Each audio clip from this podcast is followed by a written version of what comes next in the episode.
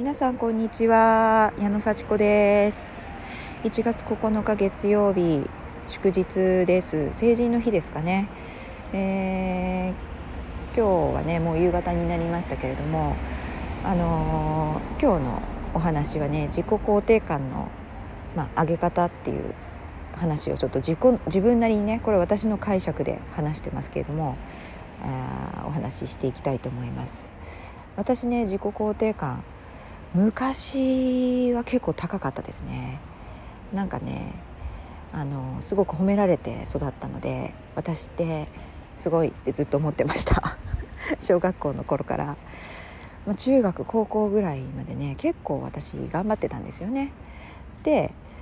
まああのまあ、それもね、まあ、自己肯定感結構褒められるからすごいっていうふうに思ってたところがあって褒められないところにまで成長しちゃうとなんかやっぱりダメなのかなっていうのもねあってね本当の意味での存在承認自分は何をしてもしなくても自分ですごいと思えるっていうのとはちょっと違う自己肯定感で育ってきたんですよね。うん、なのでね褒められたい努力を認められたいなんか他人から評価されたいっていう気持ちがすごく強い上での自己肯定感だったのでなんとなく他人に依存してしまっているってところはあります。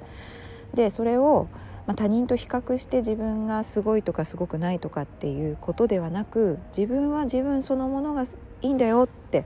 思えるように心の底から思えるようになるっていうのが今の私の課題なんですね。であのそれがね家族関係だとかねもう自分との人間関係全部他人との関係にも全部影響してるような気がしています。であの自分のね、まあ、自己肯定感を上げるとか自分がすごいと思える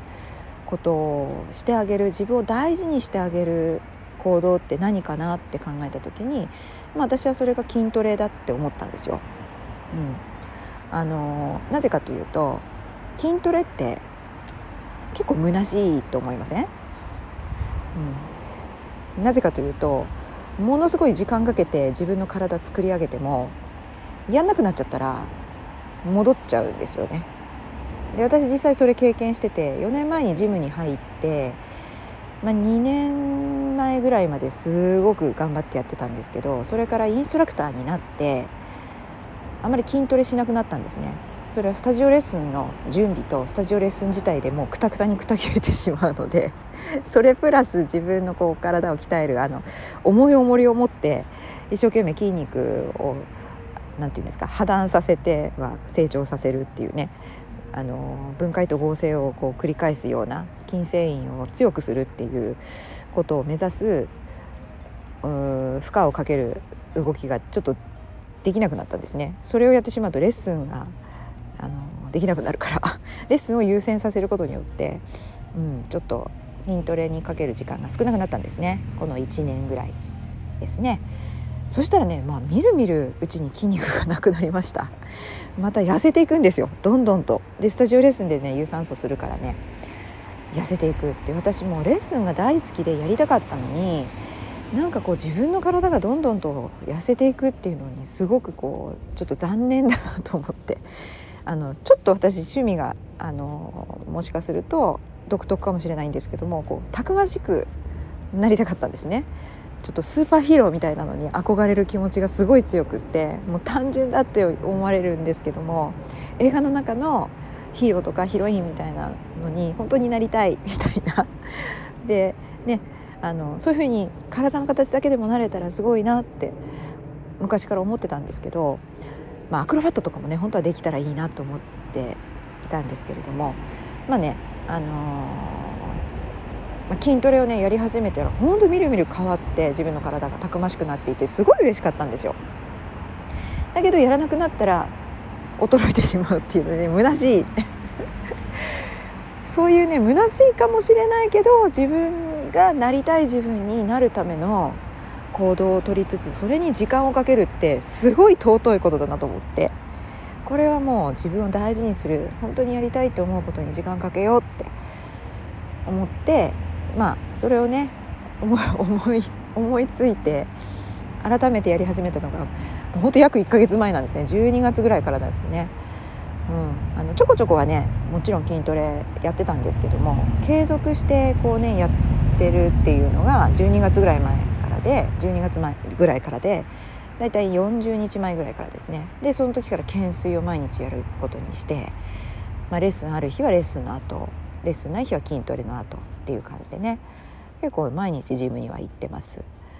であのサウナがあるジムに行く時にはサウナに入って帰ってくるっていうねなんかサウナもね結構こう時間かかるんですけどそこですっきりしてそうするとすごい気持ちが前向きになるんですよね。うんねまあ、毎日ね悩みがないってことはないんですけれどもそのちょっと気になることとかああ失敗したなあんなことやらなきゃよかったなっていうような時にでもあでも思ったこと言えたしいずれは良くなるんだからみたいな感じでね思えるような感じで、まあ、サウナも私にとってすごくこう意味のあることですよね。そんな感じでね、まあ、自分を大事にしてやるっていうことをしてやるといいのかな？やっぱり 自分はそこにいてもいいっていうね、うん、ここにいてもいい。こここに生まれてきただけでいい。だって私気分よく過ごせてるし自分を大事にしてやる時間を自分に許せてるみたいな、うん、そういうところからなのかなという感じでそれを実践し続けてます。うん。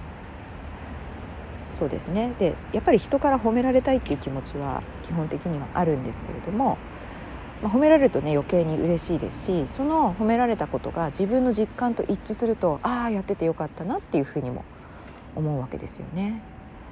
うん、だから褒められるっていうことをうまく使いながら自分も自分を褒めてあげる。本当にやれてて偉いよねみたいな。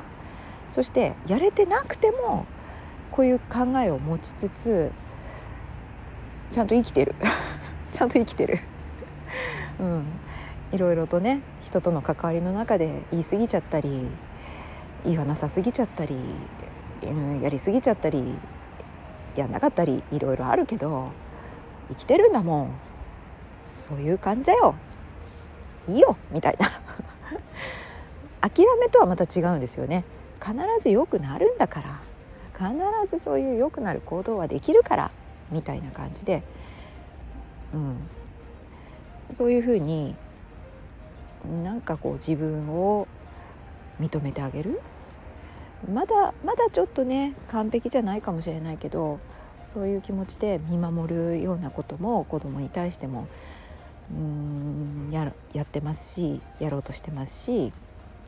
私にはできる。そう思って理想の状態を思い描きながら行動していけばそっちの方に向かうんだなっていう実感を得ながらやっぱりこう認めて現在地を認めて未来の方向を思い描いて生きてる。それだけで素晴らしいですよね。素晴らしいです。だからこれはやっぱり気づいて行動して考え続けてるっていう自分それだけで素晴らしいんだな。って思ってあげたいと思います。皆さんはどうでしょうか？ね自分のこと大好き。そんな自分になりたい。なる。うん。心地よい空間にいること。心地よい仲間と。心地よい場所で。